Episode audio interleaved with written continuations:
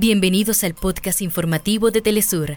Acá te contamos los temas que son noticia el día de hoy. Comenzamos. De acuerdo con el escrutinio del 98.7% de las actas, el candidato a la presidencia de Salvador, Nayib Bukele, obtuvo 2.6 millones de votos. El órgano oficial no ofrece porcentaje de participación y este viernes brindarán mayor información sobre conformación del legislativo. Presidente de Rusia señala a Estados Unidos y a la OTAN al referirse a los atentados contra los gasoductos.